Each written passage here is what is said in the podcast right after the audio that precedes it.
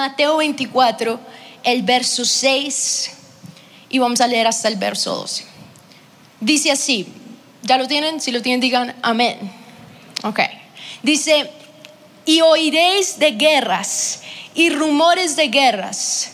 Mirad que no os turbéis, porque es necesario que todo esto acontezca, todo esto acontezca, pero aún no es el fin. Jesús está advirtiendo sobre el tiempo del fin. Dice, porque se levantará nación contra nación y reino contra reino, y habrá pestes y hambres y terremotos en diferentes lugares.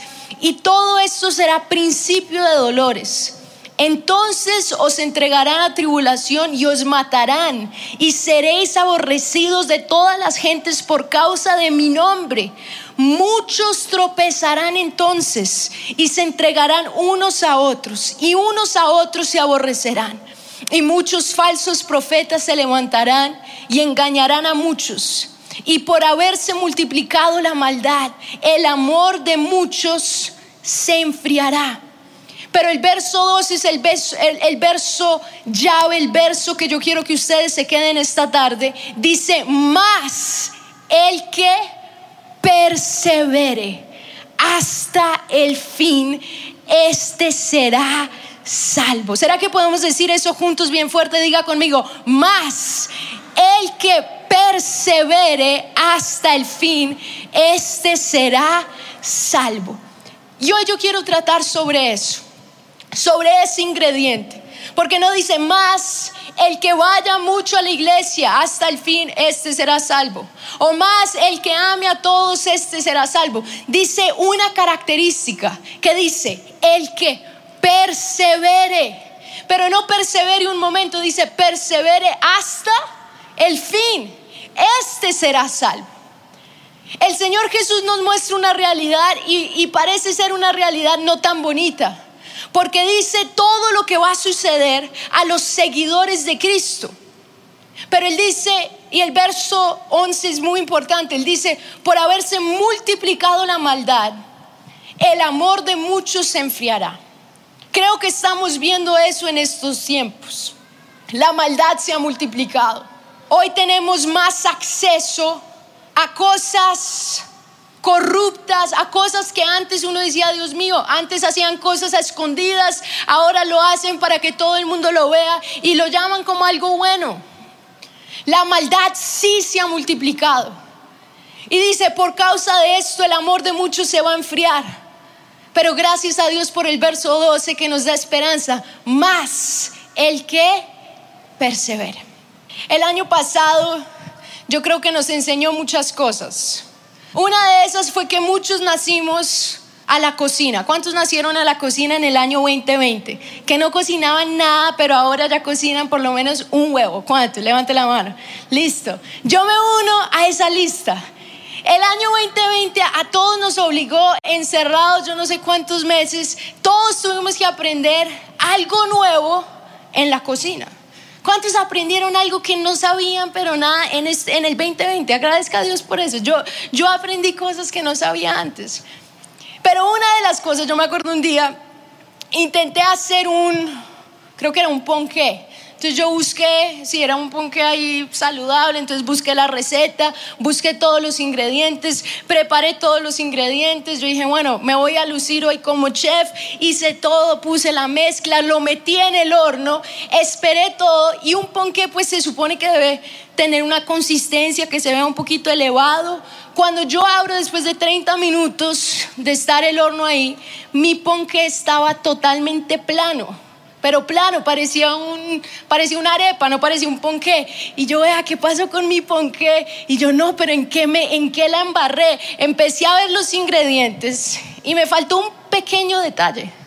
Me faltó el polvo para hornear, que es fundamental para que quede elevadito el ponqué.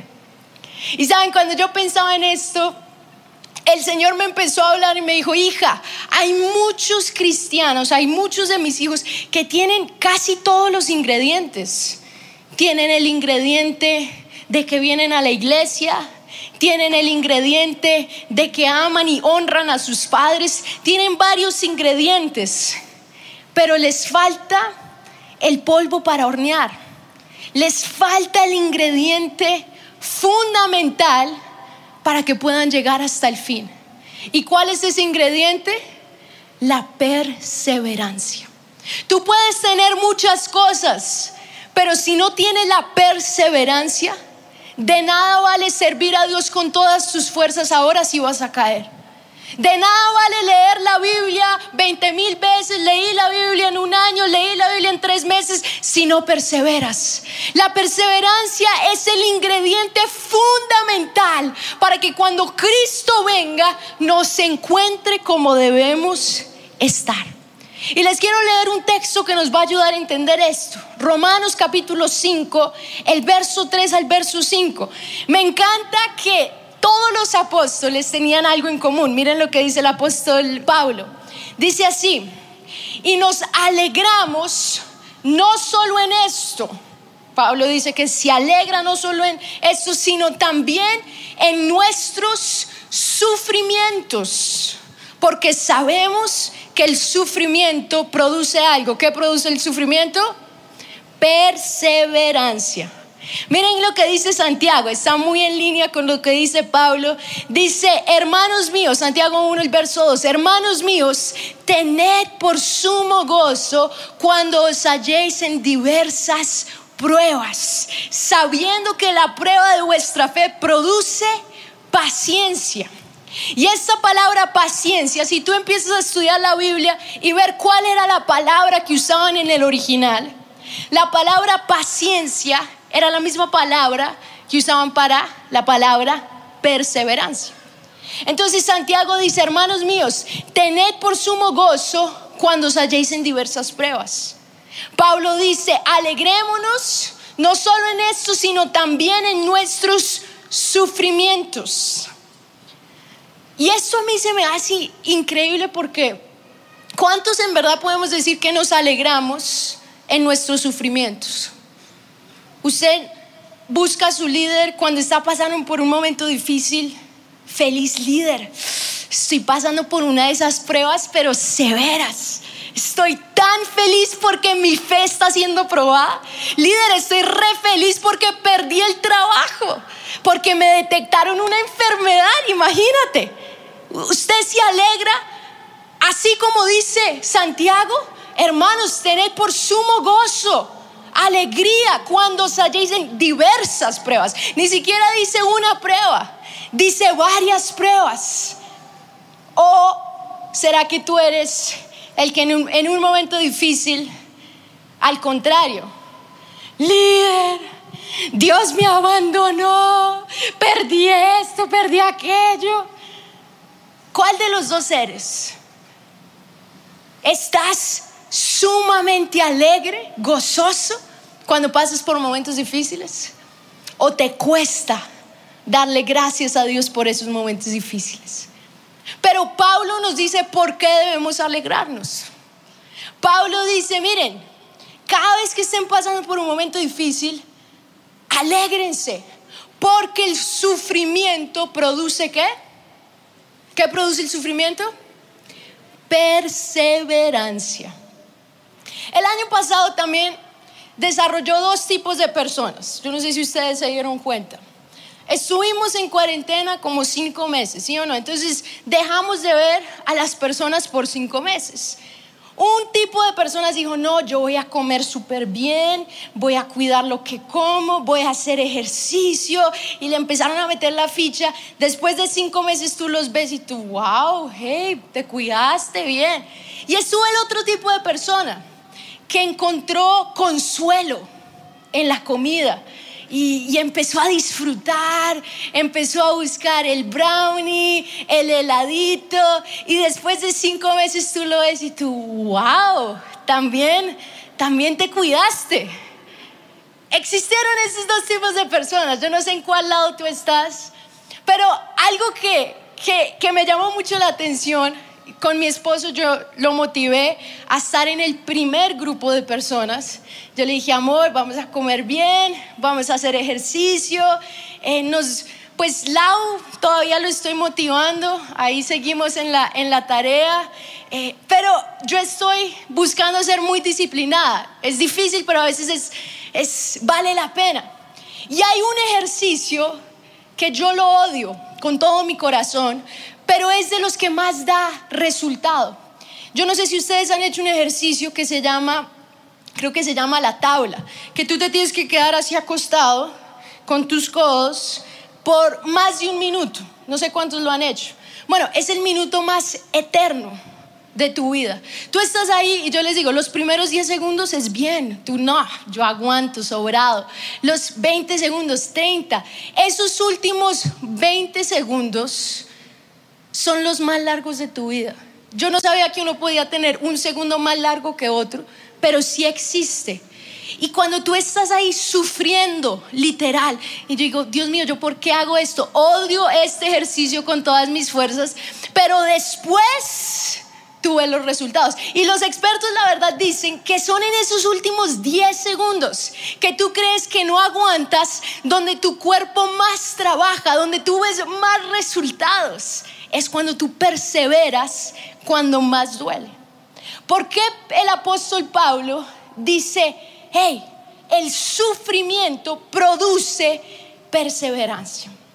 Hay algo fundamental de la perseverancia porque a veces al principio de nuestra vida cristiana es bien, es fácil, uno dice, no, esto está bien, Jesús, te amo, Jesús, eres todo, pero luego las cosas se empiezan a complicar.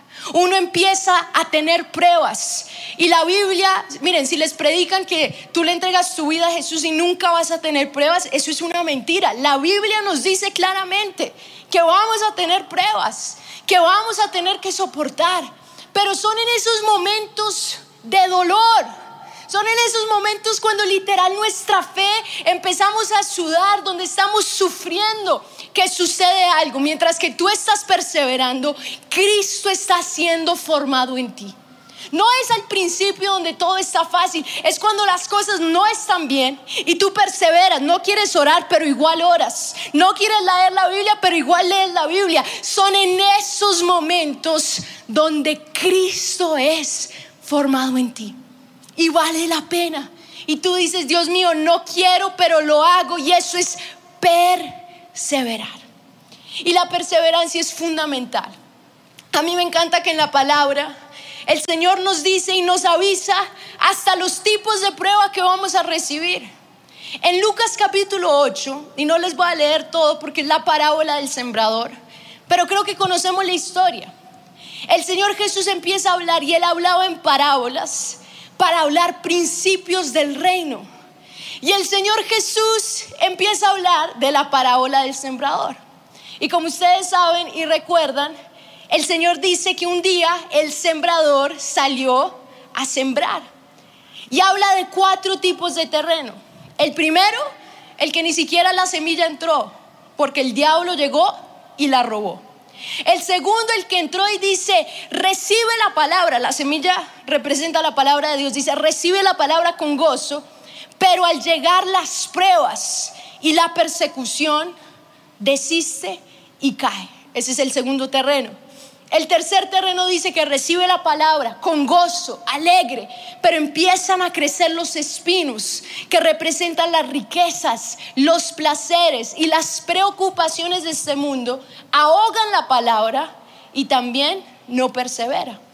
Pero el último terreno, miren lo que dice Lucas 8:15, dice, más la que cayó en buena tierra esos son los que con corazón bueno y recto retienen la palabra oída. Y miren lo que dice, y dan fruto con, ¿cuál es el ingrediente? Perseverancia. Miren el ingrediente del cuarto terreno. Dan fruto con perseverancia. Y si vemos el terreno uno ni siquiera recibió la palabra, entonces chao. Pero veamos el terreno 2 y el terreno 3, que son dos tipos de personas. Y aquí el Señor nos muestra dos tipos de prueba que vamos a recibir en nuestra vida cristiana. La primera es cuando las cosas son muy difíciles. Y la segunda es cuando las cosas son muy fáciles.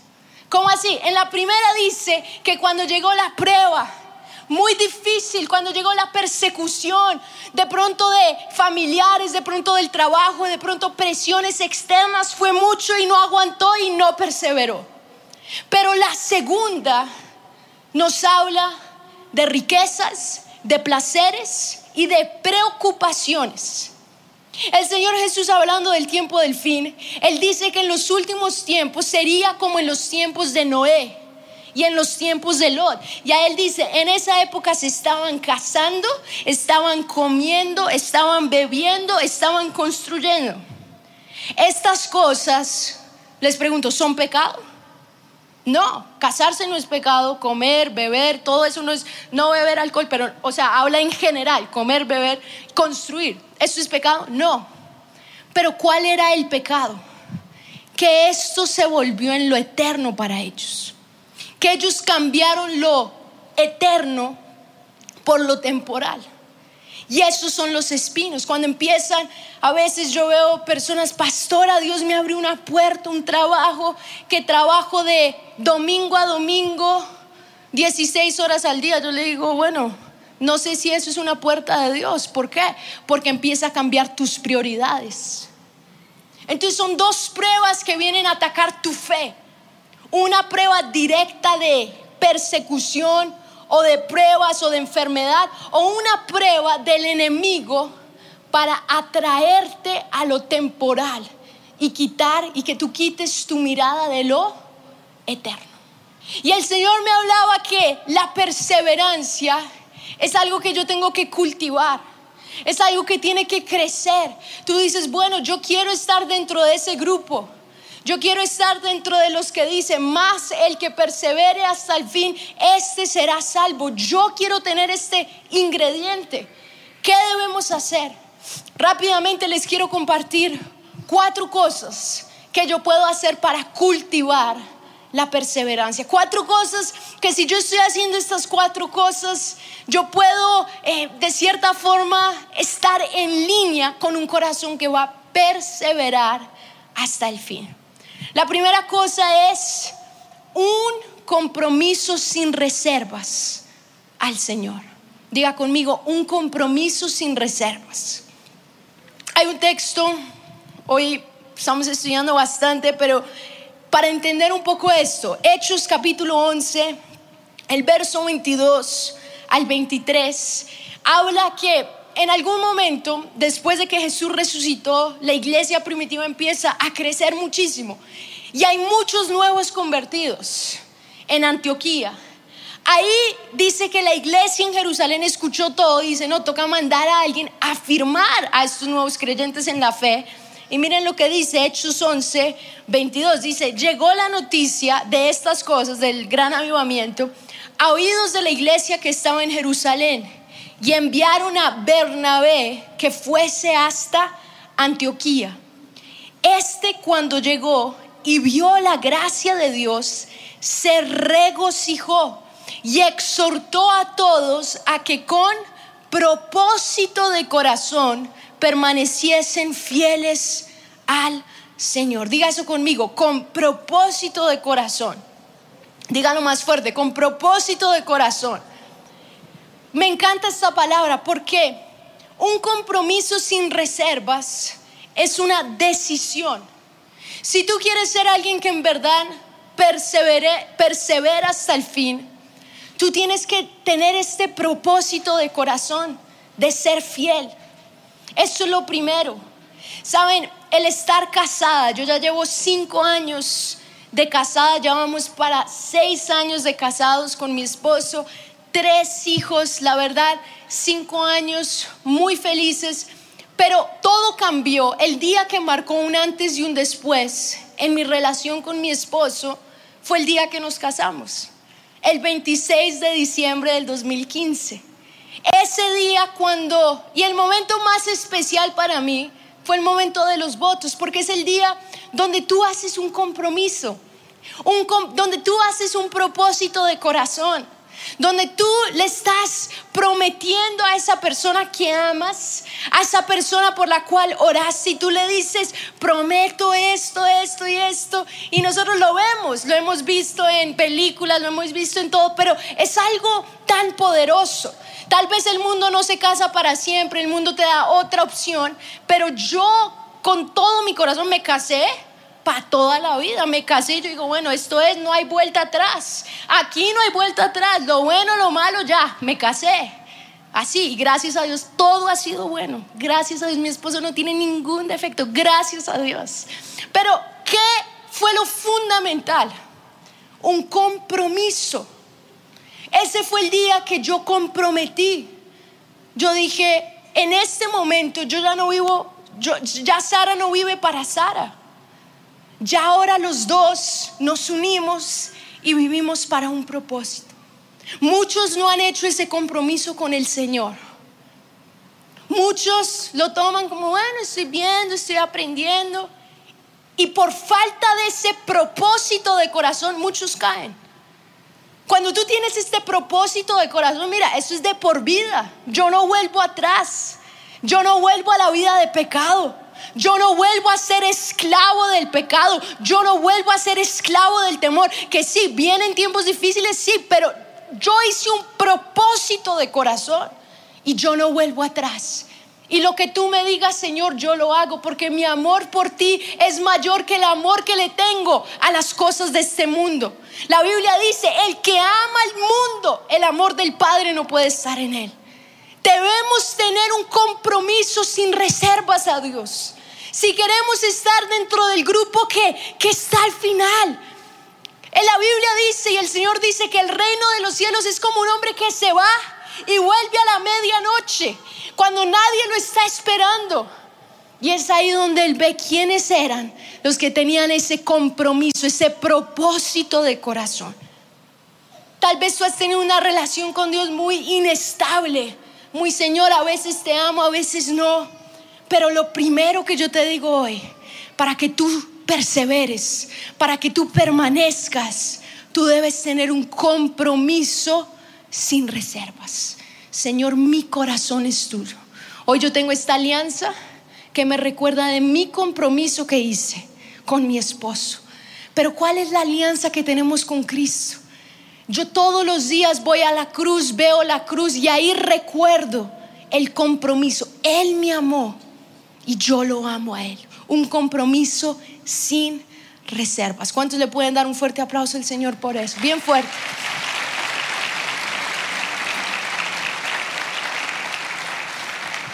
Lo segundo está en Hebreos capítulo 11, el verso 27, y está hablando de Moisés. Y miren lo que dice. Dice, por la fe Moisés dejó a Egipto, no temiendo la ira del rey, porque se sostuvo otra traducción dice porque perseveró como viendo al invisible. Lo segundo es ver al invisible. Si tú quieres perseverar, si tú quieres llegar hasta el final, tú tienes que aprender el secreto que Moisés aprendió. Moisés pasó de ser alguien importante en Egipto a ser un nadie por 40 años a cuidar las ovejas de su suegro, ni siquiera eran las ovejas de él. Pasó a ser un alguien muy importante, a ser un olvidado de 80 años, que ahí recibió el llamado de Dios. Y yo estudiando la vida de Moisés, Moisés tuvo que aprender a perseverar muchísimo, porque no solamente fueron esos 40 años de él solo en su desierto, pero luego fue 40 años con el pueblo de Israel. Él va, Dios lo usa, el pueblo de Israel sale de la esclavitud, pero luego por la dureza del corazón del mismo pueblo, ni siquiera por la dureza de, Moisés, del mismo pueblo, a Moisés también le toca esperar 40 años en el desierto. Pero aquí nos dice la, la llave, el ingrediente, porque se sostuvo como viendo al invisible. Hay un texto que les quiero leer para entender un poquito más esto. Está en 2 Corintios, el capítulo 3, el verso 18. Dice así, dice, por tanto, nosotros todos, mirando a cara descubierta, como en un espejo, diga eso conmigo, como en un espejo, dígalo más fuerte, como en un espejo. Dice, la gloria de Dios, somos transformados de gloria en gloria en la misma imagen, como por el Espíritu del Señor. Más adelante en ese mismo libro, 2 de Corintios capítulo 4, el verso 17 dice, el apóstol Pablo dice, porque esta leve tribulación momentánea produce en nosotros un cada vez más excelente y eterno peso de gloria. No mirando nosotros las cosas que se ven, sino las que no se ven. Pues las cosas que se ven son temporales, pero las que no se ven son qué? Eternas. Aquí Pablo nos está diciendo cómo es que yo puedo ver al invisible. Saben, hoy en día todos, aquí creo que sin excepción, todos tienen un celular o la mayoría. Y hoy el celular se ha vuelto en un espejo. Un espejo que estamos cuántas horas al día mirando ese espejo. ¿Cuántas horas al día estás tú al frente de esa pantallita chiquita donde hoy tú tienes acceso a todo? Hoy tú tienes acceso a todo tipo de información. Hoy tú tienes acceso a todo tipo también de conspiración, de todas las cosas. Hoy tú tienes acceso aún al pecado. Y el celular se ha vuelto en un espejo. Y miren lo que el apóstol Pablo dice. Él nos habla de otro espejo. Porque a medida que vemos este espejo, vamos a ser transformados. Yo quiero perseverar hasta el final, pero ¿cuánto tiempo estoy viendo este espejo del mundo? Porque el mismo espejo del mundo, de lo que Satanás da, está en la palma de tu mano. ¿Cuánto tiempo estás ahí viendo basura, perdiendo tiempo o aún noticias que todas las noticias, encontrar una noticia positiva es difícil hoy en día. Y uno empieza a ser transformado y uno empieza a creer esto y tú empiezas a ser transformado porque empiezas a ver eso. Pero hay otro espejo y ese espejo es la palabra de Dios. La palabra de Dios es el espejo que Dios nos dejó para que nosotros viéramos. Entonces el espejo del mundo te dice una cosa, pero tú vas y dices, no, que dice el espejo de la palabra de Dios. ¿Cuánto tiempo pasas al frente de ese espejo? A medida que tú ves más y más y más, tú ya no ves lo temporal, tú ves lo eterno. Quieres llegar hasta el final, quieres perseverar, quieres entender, aun cuando no entiendes nada, empieza a ver el espejo de la palabra.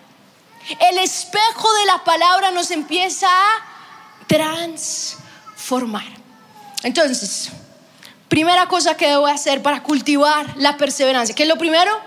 Un compromiso sin reservas. Dígalo bien fuerte conmigo, un compromiso sin reservas. Lo segundo que debo hacer para cultivar la perseverancia, ver al invisible. ¿Qué es lo segundo que debo hacer? Lo tercero, Proverbios 24, el verso 16, dice así, porque siete veces cae el justo y vuelve a levantarse, mas los impíos caerán en el mal. Lo tercero es, si has caído, no te des por vencido. Si has caído, no te des por vencido. El enemigo es el padre de la mentira. Y él no busca a los que están afuera, porque ya están afuera. Él busca hacer caer los que están adentro. Y el enemigo es un experto diciéndote que si caes ya baila. Y ya empieza la condenación. Y ya empieza la culpa a crecer. Y el enemigo empieza a bombardear tu mente. Yo me encontré con un pasaje el Salmo 37, el verso 23. Miren lo que dice. Dice, por Jehová son ordenados los pasos del hombre. O sea, Jehová direcciona mis pasos y él aprueba su camino. Y miren lo que dice el verso 24. Cuando el hombre cayere. No dice si el hombre cayere. Nosotros tenemos que recordar que en nuestra jornada en esta tierra nosotros seguimos siendo humanos. Que a veces hay días donde, donde es difícil que a veces hay días donde de pronto uno sí cede y uno cae y uno dice, Dios mío, ¿qué hago? Y el enemigo aprovecha sus momentos para destruirte. El enemigo no quiere salvar, el enemigo no quiere que tú te restaures, el enemigo no quiere que tú te reconcilies con Dios. Pero miren esta promesa tan increíble porque dice, cuando el hombre cayere, no quedará postrado, porque Jehová sostiene su mano. La Biblia habla del justo. Proverbios 24 leímos, el justo cae, el justo cae siete veces. O sea, el se levanta, la embarra, se levanta, pero se vuelve a levantar. Si has caído, no te quedes ahí. Y a mí me impacta el momento en que Jesús se encuentra con Pedro. Y Pedro viene y Pedro era muy emotivo, de pronto como muchos de nosotros. Y Pedro le dice, Señor, yo voy contigo hasta la muerte. Tal vez ellos te van a dejar, pero yo no, Señor. Y ahí Jesús lo mira y le dice, Pedro, ciertamente esta noche me vas a negar. Más yo he rogado por ti. Y la oración que Jesús hace por Pedro ni siquiera fue para que él no cayera. No fue para que Pedro no la embarrara. Fue para que se levantara. Dijo Pedro, mas yo he orado por ti para que tu fe no te falte. Porque cuando tú estás en el piso, cuando tú has negado a Jesús, cuando tú has caído, se requiere fe para levantarse. Y Jesús no oró para que no cayera, porque eso hizo que Pedro aprendiera, hizo que Pedro madurara, hizo a Pedro una persona quebrantada, es decir, tal vez Pedro pensó que él nunca iba a caer, se sentía, no, yo, yo sí voy a seguir a Jesús y pum, la embarra. Y Dios trata con el orgullo de Pedro.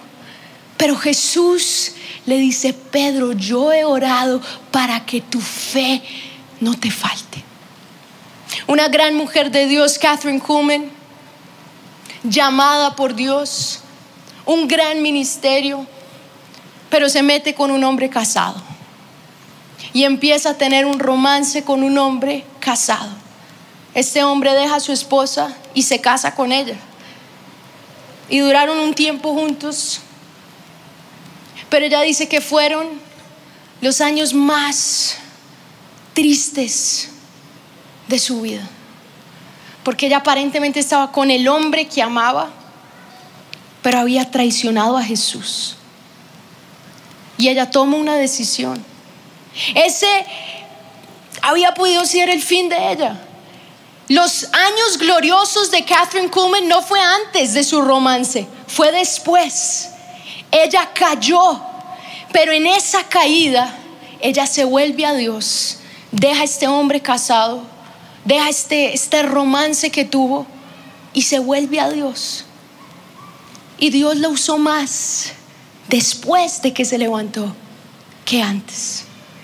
El plan del enemigo era que ella quedara ahí, culpada, condenada. Sí, si ve usted, usted la embarró, usted falló. Pero el Espíritu Santo nunca habla para condenar. El Espíritu Santo nunca habla para destruir. El Espíritu Santo trae convicción, pero convicción que nos lleva a arrepentimiento y arrepentimiento que nos lleva a vida. Si has caído, no te quedes ahí. Porque tenemos a un gran intercesor, a Jesús, nuestro intercesor, que ha orado por ti, por ti, para que tu fe no te falte. Para que si has caído, hoy te levantes. ¿Cuántos dicen amén? Dale un fuerte aplauso al Señor. Y por último, si quieres perseverar hasta el final, aprendamos de Pablo una vez más. Segunda de Timoteo capítulo 4, el verso 7 y el verso 8. Pablo estaba ya anciano, esperando el día de su ejecución. Había plantado 200 iglesias, solo cuatro habían permanecido. Uno de sus mejores amigos recientemente lo había traicionado. Y aquí se encuentra Pablo, en esta celda. Y estas son las palabras que él escribe. He peleado la buena batalla. he acabado la carrera, he guardado la fe. Por lo demás me está guardada la corona de justicia, la cual me dará el Señor juez justo en aquel día, y no solo a mí, sino también a todos los que aman su venida. Saben, aparentemente bajo los ojos humanos uno dice, no, Pablo no le fue bien, pero Pablo siempre tuvo sus ojos en esa corona. Él decía, si yo soy fiel, aunque aparentemente no vea los resultados que yo quiera, si yo permanezco, si yo me mantengo en esa posición aún cuando me traicionan personas que amo, pero yo los sigo amando, si yo soy fiel, si yo persevero, el juez justo. Aquí en esta tierra no hay jueces justos, hay mucha injusticia, pero nuestra esperanza es, está en que hay un juez justo y Él ve nuestro corazón. Y Él ve nuestra perseverancia. Y Pablo tenía todo para desistir, pero Él no desistió porque Él tenía sus ojos en su recompensa. Jesús habla del reino de Dios y él dice el reino de Dios es como un hombre que le dio a un hombre diez minas, a otro cinco, a otro una. Cuando él regresó, el que tuvo diez le dijo, Señor, yo fui fiel. Y ahí viene el premio porque fuiste fiel, ahora te pongo sobre diez ciudades. Porque fuiste fiel con las cinco minas, te pongo sobre cinco ciudades. ¿Saben lo que hacemos en esta tierra? Dios nos va a dar una recompensa y no es una recompensa temporal, es una recompensa eterna. Pablo siempre tuvo sus ojos en la recompensa. Y por eso a él no le importaban los resultados, como el hombre medía el éxito, porque él sabía que Dios mide el éxito diferente. Quiero, me queda dos minutos, pero quiero que te pongas en pie y que oremos hoy. Hoy el llamado que yo te hago es a que perseveres. En los últimos tiempos la maldad multiplicará y es verdad, la maldad se ha multiplicado. Y tal vez el amor de muchos, el amor tal vez tuyo había menguado. Tal vez tú estabas frío, ni frío, peor, tibio, que está y no está. Pero hoy yo siento en mi corazón que Dios te está dando una oportunidad para que digas, Señor, yo voy a perseverar. Yo voy a perseverar, porque eso que yo veo es temporario, es temporal pero lo que tú ofreces es eterno. Quiero que cierres tus ojos ahí donde estás.